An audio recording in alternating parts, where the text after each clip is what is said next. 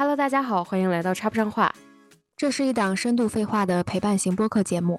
这一期我们来聊一聊我们的年终总结。我是小然子，我是一代白话。因为二零二二年已经结束了，然后我跟小然子今天打算总结一下我们的二零二二，顺便去畅想一下我们的二零二三。对，嗯嗯，然后我先说我对二零二二年的两个关键词，一个是魔幻，一个是真实。嗯，呃，先说魔幻吧，就我从小到大从来都没有想过这个世界是这样的，我的生活是这样的，就是经历了很漫长的。被封闭在家，然后每整个人的心情是非常复杂的，然后又突然放开，但是大家又突然不敢出门了。就我从小到大一直觉得，呃，人类是非常的自由的，而且他们有很强大的力量。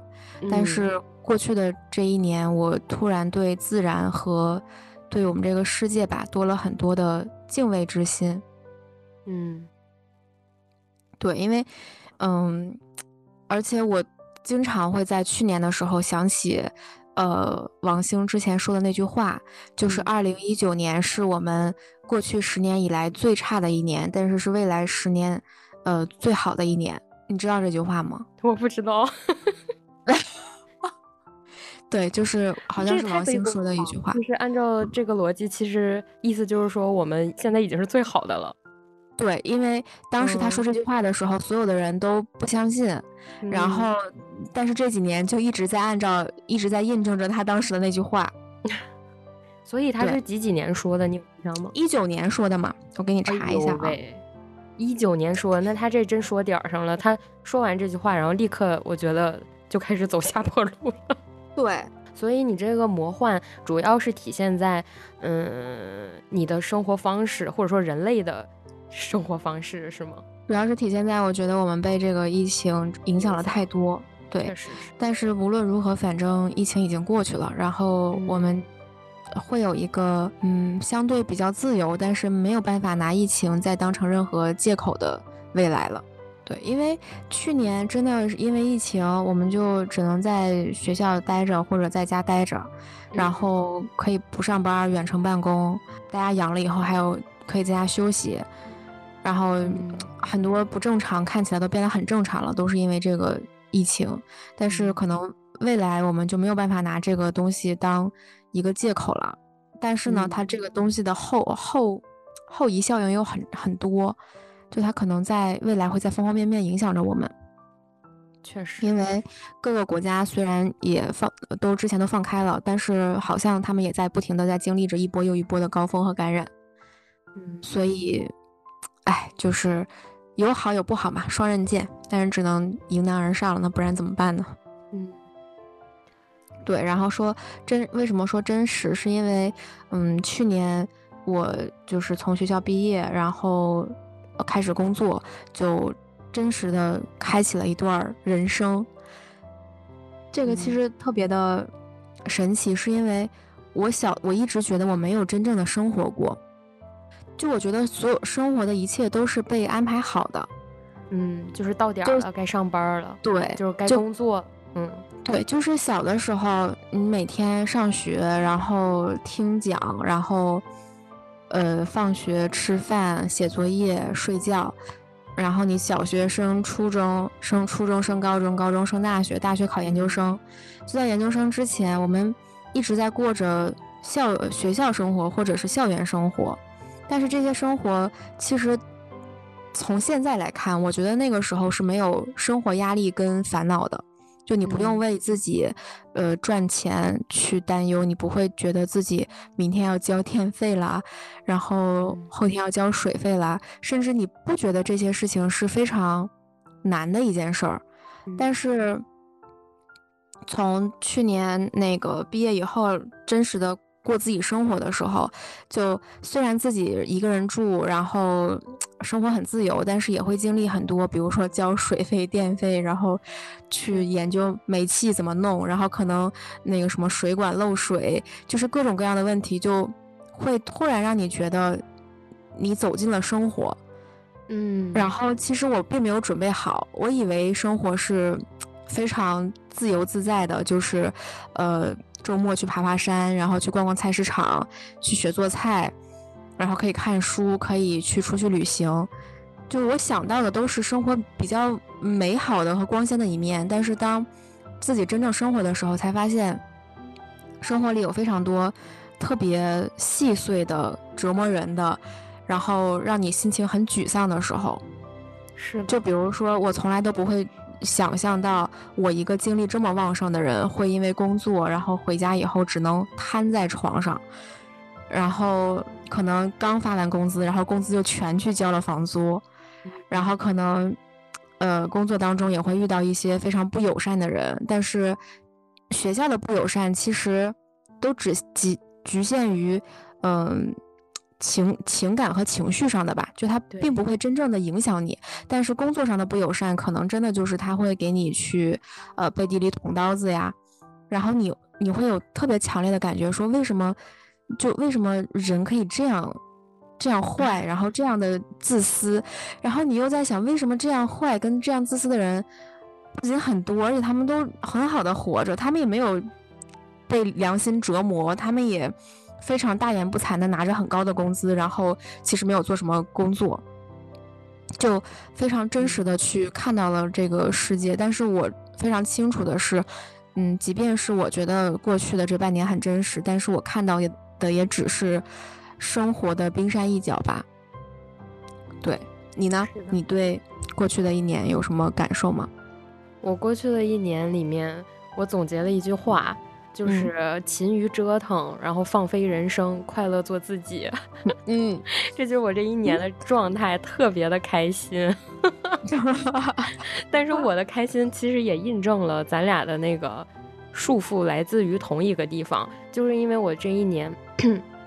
开始就是拒绝坐班的工作了嘛，所以就我觉得给我带来了很大程度上的放松，就是从各个方面，就是无论是平时呃生活作息里面，我就再也不用觉得啊我自己的时间好少好少，我现在不熬夜，我明天就更没时间熬夜了，然后就就报复性的熬夜，或者说报复性的做一些嗯其实并不是那么重要，但是却呃只流于表面的那种短暂的。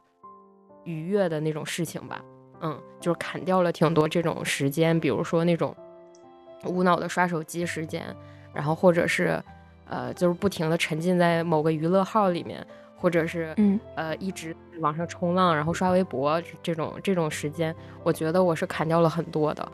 然后呢，嗯嗯，这里面我觉得我最开心的事情是我终于做回我自己了，就是这种终于做回我自己，呃。不只是我每天要做什么，然后给自己安排事情的这种做自己，而是我觉得我整个人的精神状态，然后我的为人处事终于回归到一个我我正常的一个水平了。因为之前就像你刚才说，在职场中，就是我觉得大家或多或少都一定会受到影响的，就是比如说你如何工作，然后如何为人处事，如何和你的同事以及你的上司打交道。我觉得在这嗯一些经历中，我们是有一些表演成分在的。说句实话，对，说句良心话，我觉得大家都是靠演技，然后 去度过职场的生活的。然后呢，我就是这一年的里面，我终于放下了我这些我曾经就是很内耗的，给我带来巨大内耗的这种表演成分。然后我就会觉得整个人非常的轻盈，然后遵从自己的内心，遵从自己的三观去做一些。啊，形就是形式，然后我就觉得特别好。然后另一个就是我觉得勤于折腾，就是，嗯，其实我也是去年吧，二零二二年下定了决心，就是我想，我希望能探索出来，就是只工作不上班的这种呃工作模式。因为其实我挺喜欢工作的，就是每天有一些事情，你知道是你必须要去做它的，以及我认为就是。人人这一辈子，如果没有工作，我其实感觉还挺无聊的。说实话，就是相当于叫那句话怎么说来着？就是其实你绝对自由以后，你反而会觉得就是很空虚。嗯，因为自由这个概念，我觉得还是可能相对自由会会是人比较舒适的一种状态吧。嗯嗯。但是我发现我的讨厌点全部在于坐班这件事情。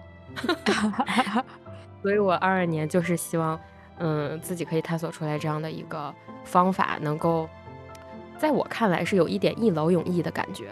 因为我是觉得我未来还有几十年的生活要去过，要去工作，要去学习，要去进步和成长。那我如果现在意识到了我是不想要坐班，嗯，这件事儿的话，然后努力去，呃，向这个方向靠近，那可能我未来的工作模式或者是整个人的生活就会按照我想要的那个方向去前进，就不用每年都在坐班的那种呃生活里面，就是不停的很很苦恼，然后很怨愤这种的。嗯，所以在我看来是一件，嗯，一劳永逸的事情，而且我干的还挺开心的。虽然目前为止，呃，没有看到一个稳定的收益吧，我觉得很难。但是反正我心态贼好，我就觉得就折腾去呗。实在不行，大不了最差的一个选择不就是回去上班吗？我觉得也不过如此了。然后，这个最大的、最不好的一个选择还是我以前就经历过的，而且我之前经历的那段工作时间，你也知道，就是我觉得已经是。挺就是一年盯人家两三年的那种感觉，所以我觉得现在对我最差的一个结果，我觉得我也是可以接受的，而且也能也能相对的就是调整的挺快乐的，所以我就还挺嗯挺开心的。就所以这一年我还挺感恩的。我觉得我还我发现就是人一旦跳脱出来一个非常嗯紧绷和焦虑的状态以后，就是人松弛下来了，我觉得他看世界也松弛了。我总觉得我这一年里面遇到的人都挺好的。说我到一个，呃，第一次来到的城市，然后去租房，然后遇到的一些人，以及，嗯，就是平时可能在生活里会打交道的一些人，我都觉得我遇到的人挺好的。所以，嗯，我觉得对我来讲是一个，呃，特别好的一年，是充电的一年，也是让我找回真正自己的一年，所以我很开心。虽然疫情。对于对于我们这个打击确实也是挺大的，但是我觉得就是在这种困境里，因为我是感觉在这个这个困境是所有人都有的，就我反而在这种大家都在经历一个不好的事情的时候，我会有一种我身边有这么多战友，我怕什么呢？就是我有开心的呢，就是大家其实都是在苦中作乐，所以我觉得就我心态也挺好的。嗯，你你知道就是。我经常在晚上骑车回来的路上听我们两个的那个播客，就是你剪辑好的。然后我就在想，你现在不用上班，然后在家一定过得很快乐吧？而我又刚刚下班，就是非常的疲惫，然后在路上吹着冷风，听着那个我们剪辑的那个音频，就对我觉得你刚刚说的你上班的那种感受，就是我现在正在经历的生活。嗯，是的。而且我觉得我我有一点很大的问题，就是非常的内耗。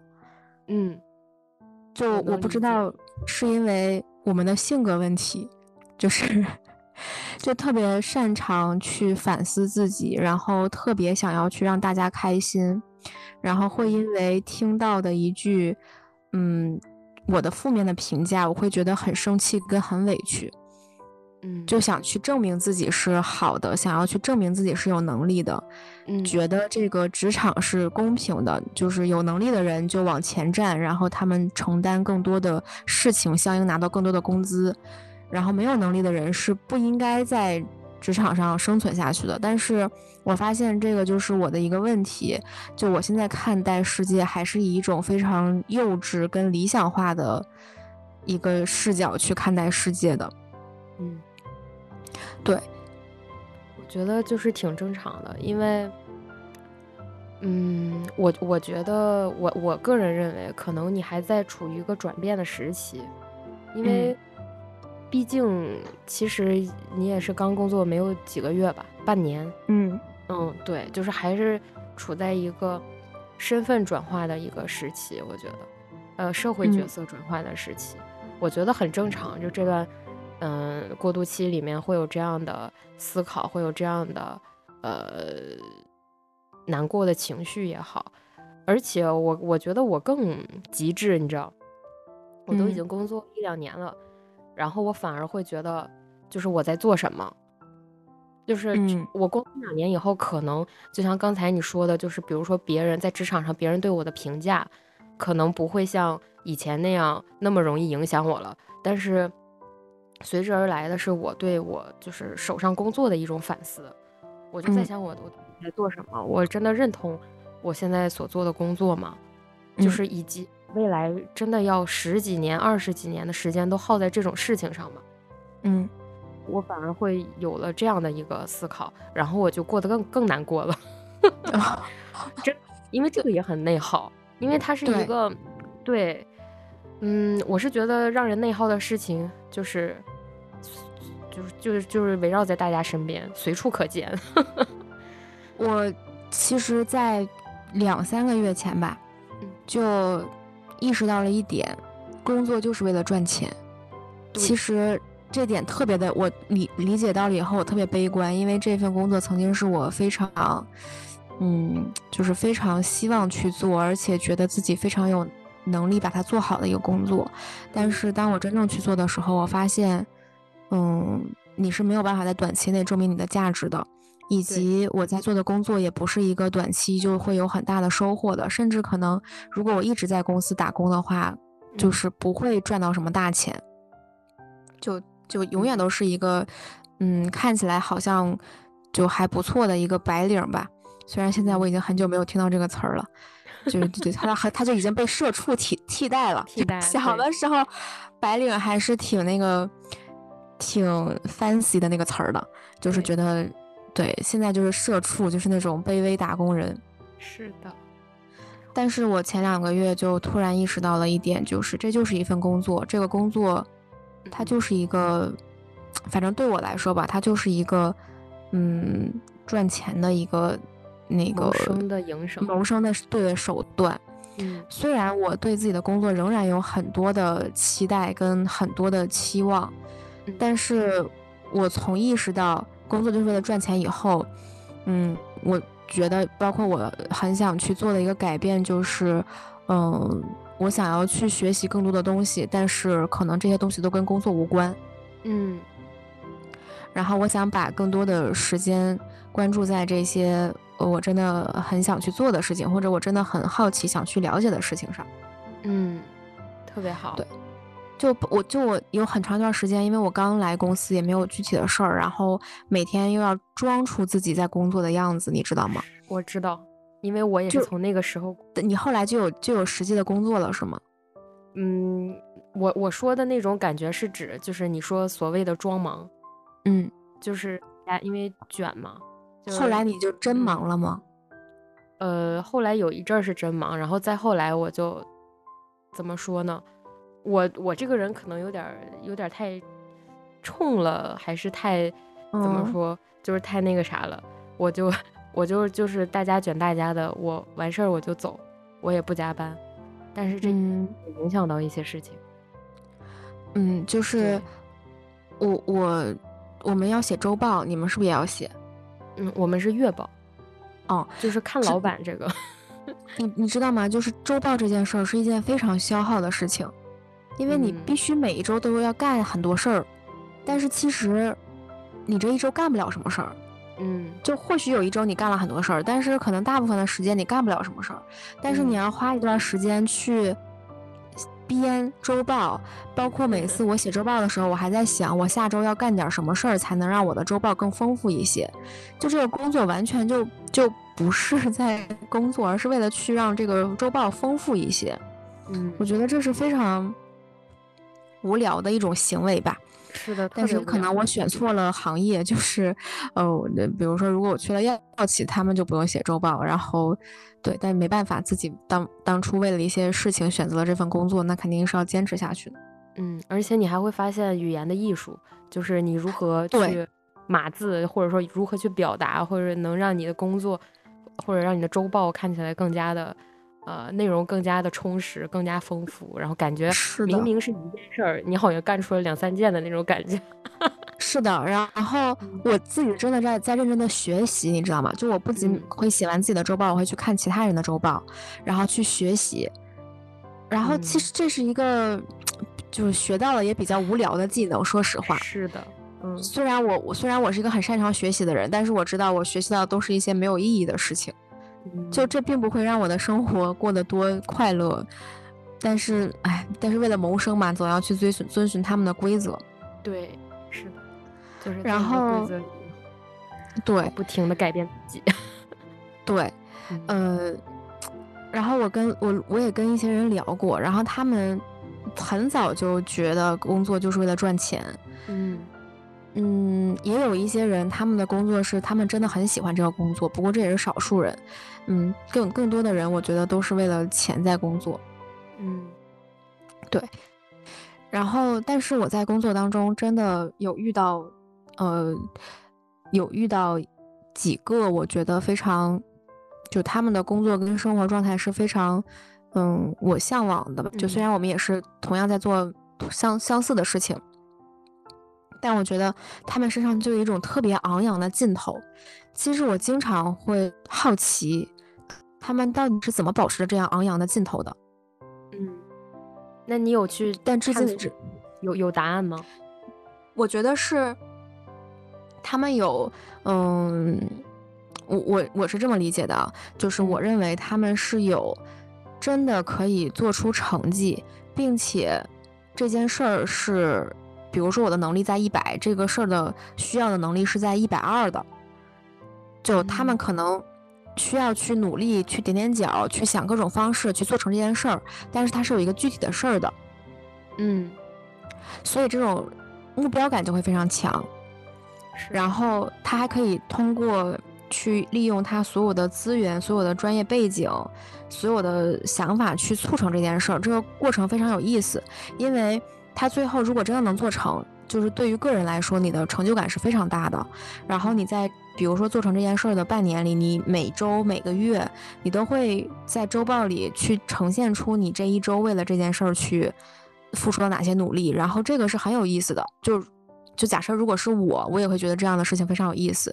尤其是在做这件事儿的过程当中，你可能还会遇到很多人，然后你会更深刻的去了解这个行业。然后，嗯。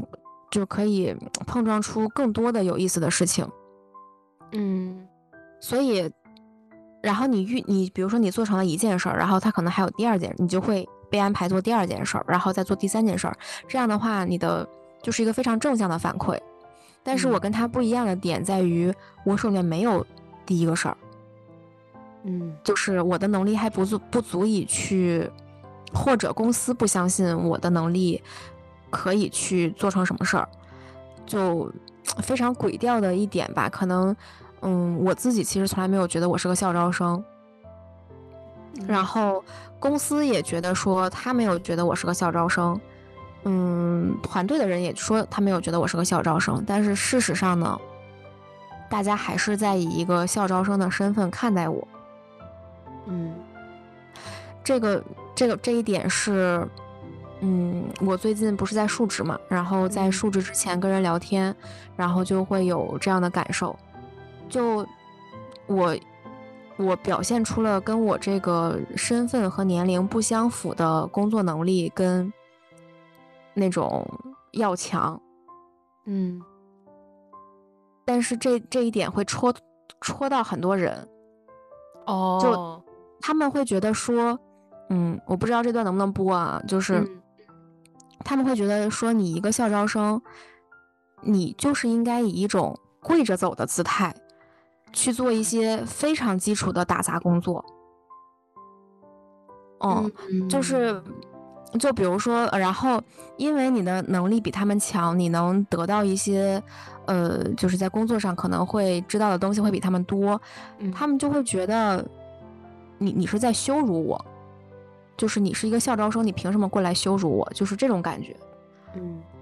然后因为，然后可能因为我被，比如说被老板赏识，被谁喜欢，然后那同样就会招恨，因为这是一个非常呃诡异的一个一个空间跟世界吧，就是大家都会眼红，然后都会去嫉妒那些他们觉得其实你没有什么。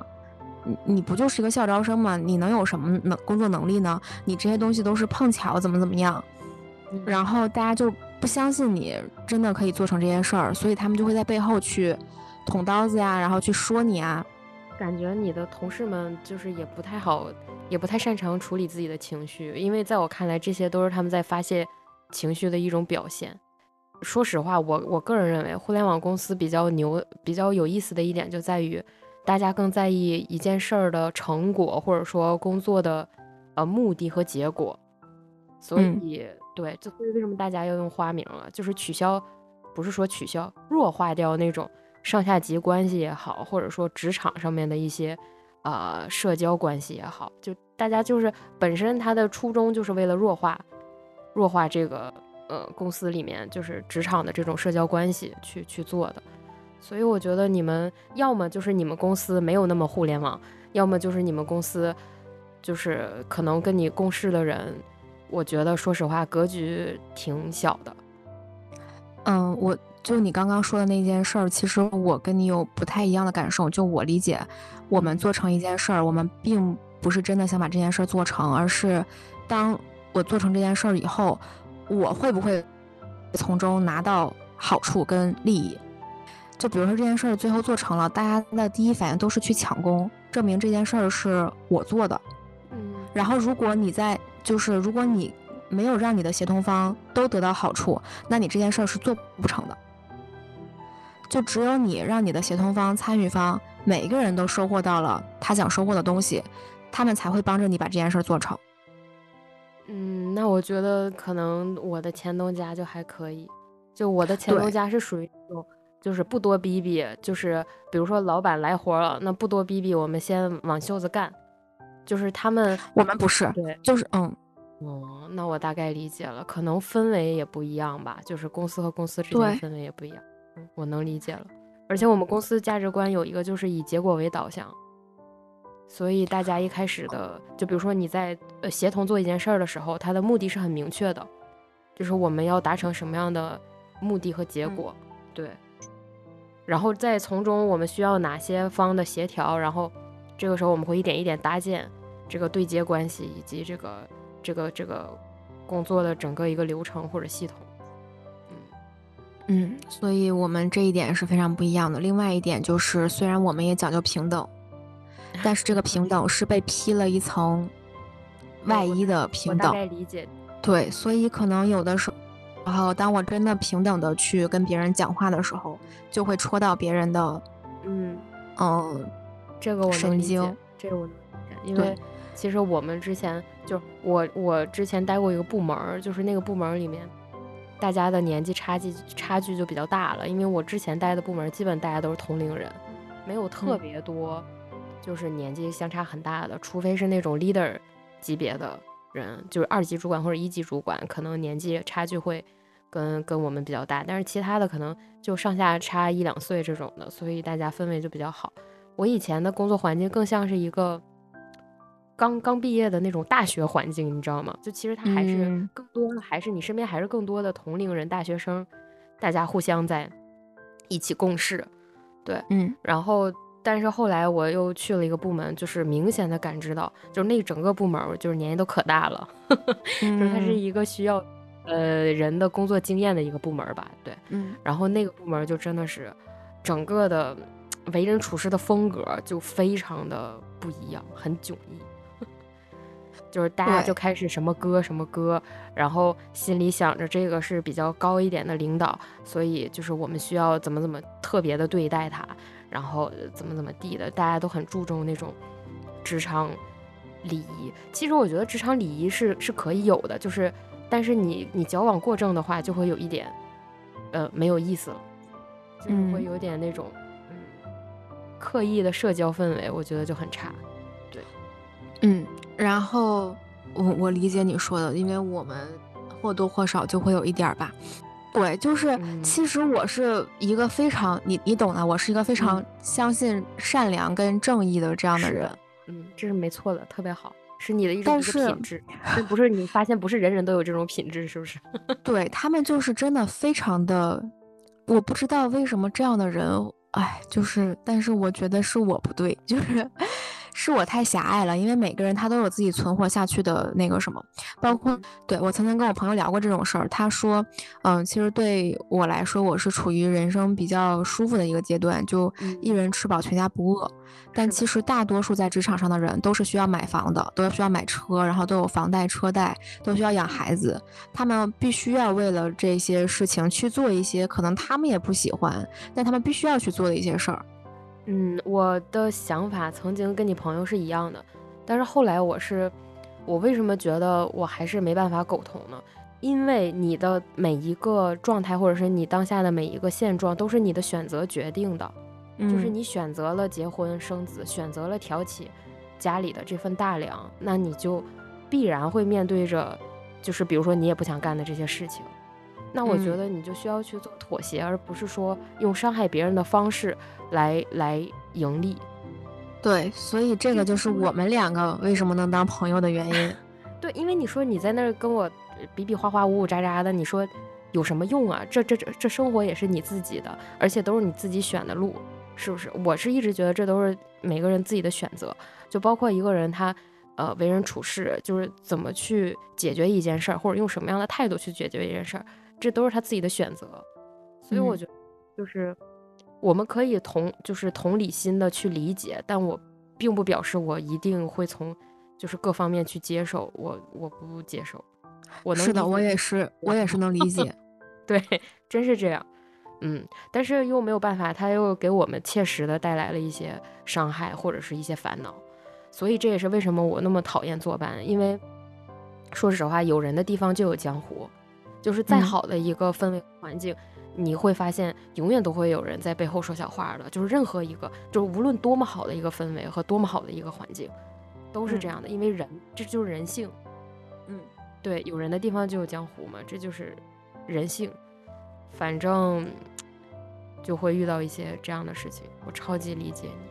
但然后后来我就觉得你就不要搭理他们了，因为这种人你也肯定是不可能是发展成朋友的，也不可能就是你知道了。其实说白了，我觉得咱也不可能干那种背后在给跟他耍心眼搞他的事儿，是吧？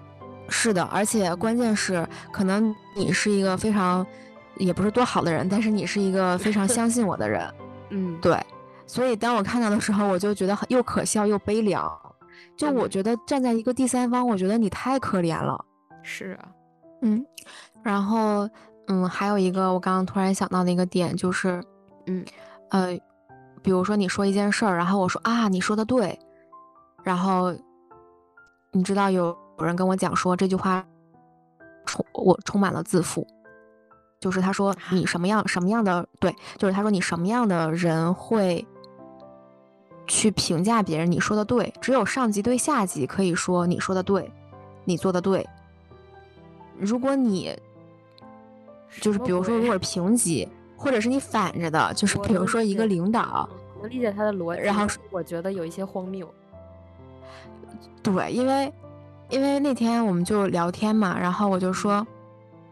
啊，我就说啊，你说的太对了。他说，你看你又这样，就是他说，你看你的这个语言体系就非常让非常的让人不喜欢。然后我我说，那我应该怎么说呢？他说，你应该说啊，我理解了，或者是啊，我学到了，就是你应该从你的这个角度去讲，而不是你去评价对方。我当时都不会说话了，你知道吗？我的天，我觉得太荒谬了。就是如果，就是如果他能从一个这么口语化，以及这么有有说句实话，有点像口头禅或者这种连接词嘛，就这种话语中能抠出来这么多层意思，我觉得太无聊了，也有点太太官僚主义了吧？就是让我感，所以我就，所以我就理解了为什么。会有很多人不喜欢我，但是其实我觉得，嗯，我觉得我倒没有那么招人烦。我倒不是这么自信说我没有那么招人烦，是因为跟我合作过的协作方其实并没有那么的多，你知道吗？哦，明白。就是我并没有去跟那么多人共事过。嗯，而且我觉得这种反馈你也不会，你你很少会直接从对方那儿得到吧？就比如说，哇，你好，对，都是第，对啊，都是第三方。对啊，你即使得到的也不客观嘛，就是他可能就是故意觉得，也不能说故意吧，就场面化，或者是怎么样的。嗯，但是有一点非常令人那个什么的一点，就是在我们公司这些风评是非常非常可怕的。对，是很重要是吗？就会影响你们的评级或者说绩效。就是别人会给你贴标签儿，然后别人会给你贴很多标签儿。然后这些标签很难撕下去，天呀！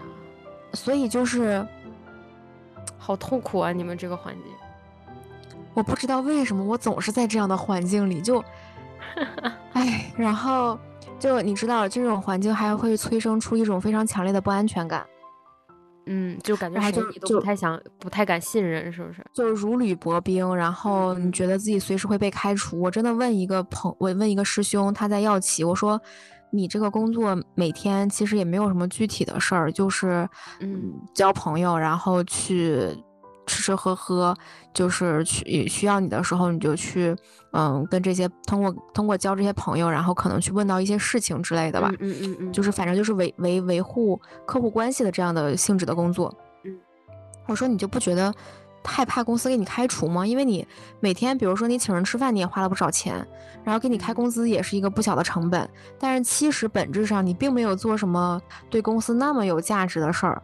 你不害不害怕被你被被公司开除吗？他说我不害怕，因为就是我公司必须有一必须要有一个这样的岗位，然后就是就就他就会有这样的想法。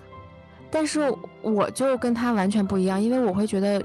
可以有无数个人替代我，然后可能我如果表现不好，我就会被公司开除，然后我就会下场很惨，就非常有强烈的不安全感。因为你看别人的周报，他们都写那么多，然后他们都那么的出彩，因为他们其实基本上我们同事都比我大七八岁以上吧。其实这这一点挺折磨我的，就我觉得我一直在内耗。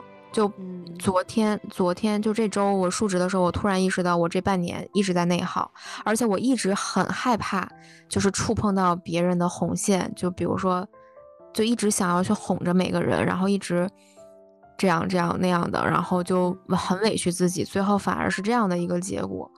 所以这一周述职完了以后，我突然意识到没必要，就是我们大家都是出来打工的。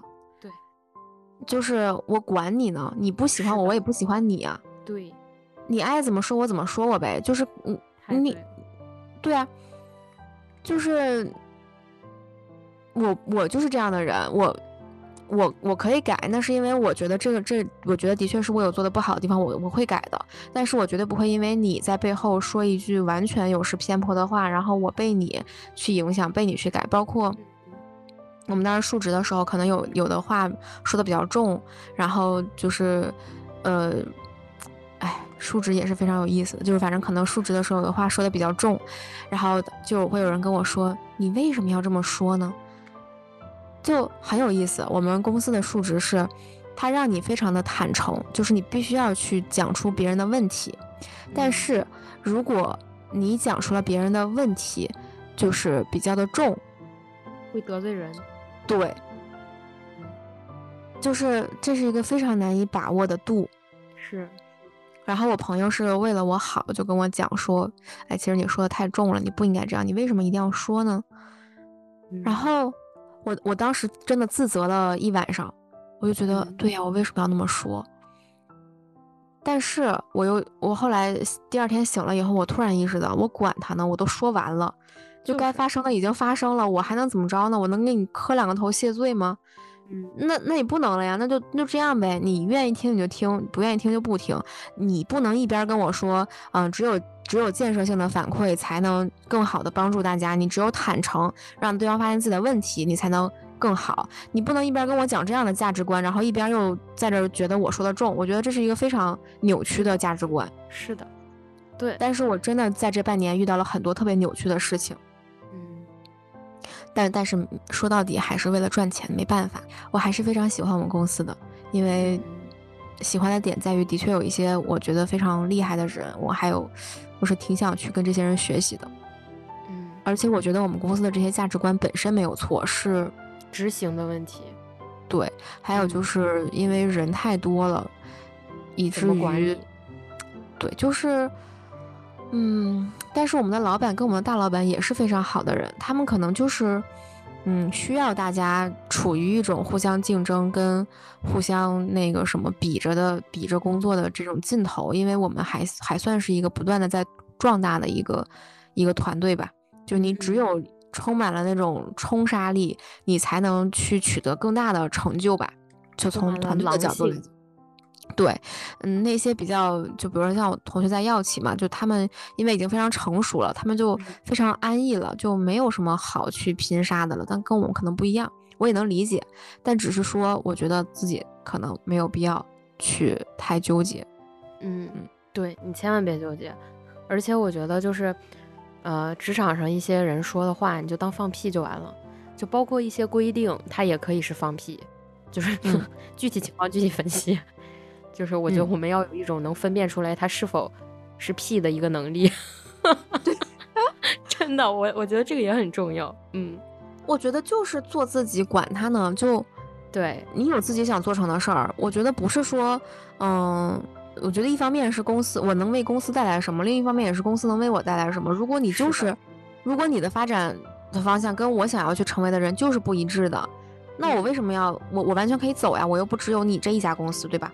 对，呃，我觉得工作永远都是就是双方的事情，它就像买买菜，就是你情我愿，你买你卖我也买，就是这个交易才能达成，绝对不是一个单方面的一个行为。对，是的，我感觉好好的那个，嗯呃，二零二二年回望变成了我的职场吐槽，吐槽，没事，我们现在来展望一下二零二三吧。好，呃。我想，就是因为基于刚刚的一些最近的想法吧，我对于二零二三年的期待是保持学习。嗯，就我真的发现，与其内耗和去纠结，不如去学习一些真正让我会，嗯，更有价值的东西。是的，因为我发现我经常觉得自己胖，你知道吧？因为最近不是 阳了以后不能 不能健身了吗？不能运动了，就会觉得自己特胖。嗯，然后，但是我今天去了健身房以后，我瞬间就没有焦虑感了。就是我在锻炼的时候，我就觉得我好厉害，我就我就觉得肌肉就要回来了，我就要瘦下去。然后我就发现，当你具体在做这件事的时候，其实你真的不会有那种焦虑感，反而是你在那想的时候。对，对抗焦虑最好的一种方式就是去行动。对，所以我觉得第一点就是保持学习，第二点就是，嗯。发现热爱，然后保持热爱。嗯，就我现在的确有一些喜欢做的事儿，但是我不确定这些事儿是不是我热爱的事儿。因为小的时候比较矫情的时候，会觉得这些是我的热爱，但是可能，嗯，现在可能觉得还只是我喜欢做的事儿吧。所以想要去挖掘到自己喜欢跟想要去做的非就是那种非常热爱的事情，然后一直坚持着做下去，特别棒。对，然后第三点就是保持真诚。嗯，因为我虽然看了很多世态炎凉，但我仍然觉得作为一个活生生的人，我是希望自己就还是保有着那种真诚的。真诚永远是必杀技，就是它永远是嗯最直接的那一条路。嗯，其实是最有效率的。就嗯，不知道你能不能理解我意思？就是我知道。直直击人心，是的，而且这种直击人心不会带来一些，嗯，比如说负面的，就对对，或者怎样，因为你就是在真诚和坦诚的再去如实表达而已。嗯嗯呃，那些怀疑的人，他你说什么他都会怀疑的，这个我们没有办法改变。是的，还有最后一点就是我总总结了六个字，非常的土。就是不要，前三个字是不要怕，我觉得放到一块儿说太太土了。就前三个字是不要怕，后三个字就是管他呢。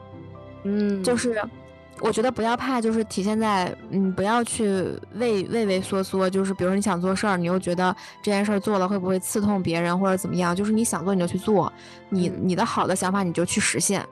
嗯。你有什么想做的事儿，你就去做，然后你不要去管别人。然后如果让别人让别人不开心，你就管他呢。你你爱喜欢我也不喜欢，我不喜欢我拉倒。就算整个公司就是几万人不喜欢我，那我也可以去一个新的公司，我甚至也可以去一个新的地方生活。没错，对，特别好。对，大概就是这些。嗯，可以可以，不不错不错。你你呢？你的二零二三年有什么展望吗？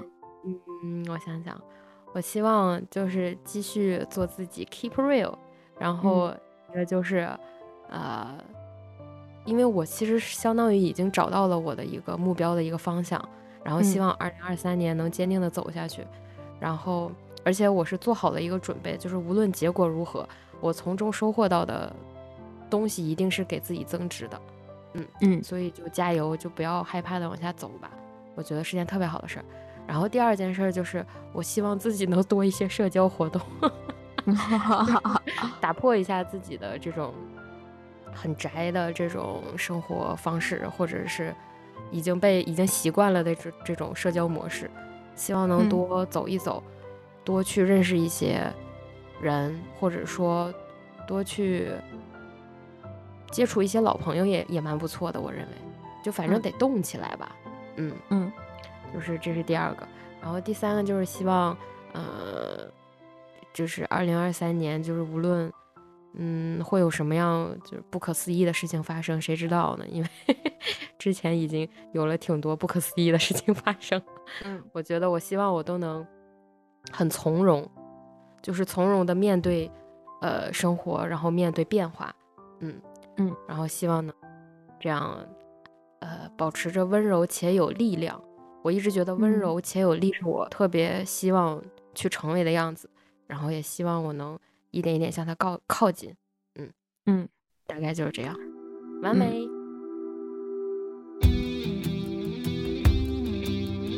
以上就是今天的全部废话。如果你喜欢本期内容，欢迎在评论区和我们热烈的互动吧。欢迎大家关注、订阅、转发，我们下期见，拜拜。